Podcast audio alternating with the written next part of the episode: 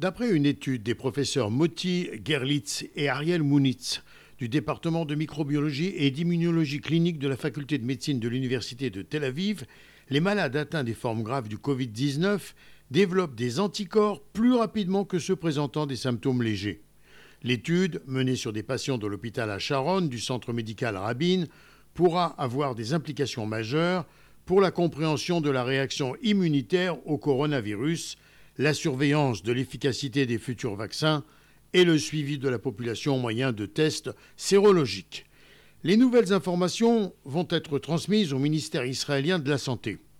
L'équipe a suivi durant deux mois le développement des anticorps contre deux protéines virales différentes chez 70 patients hospitalisés à l'hôpital à Sharon au moyen de tests innovants.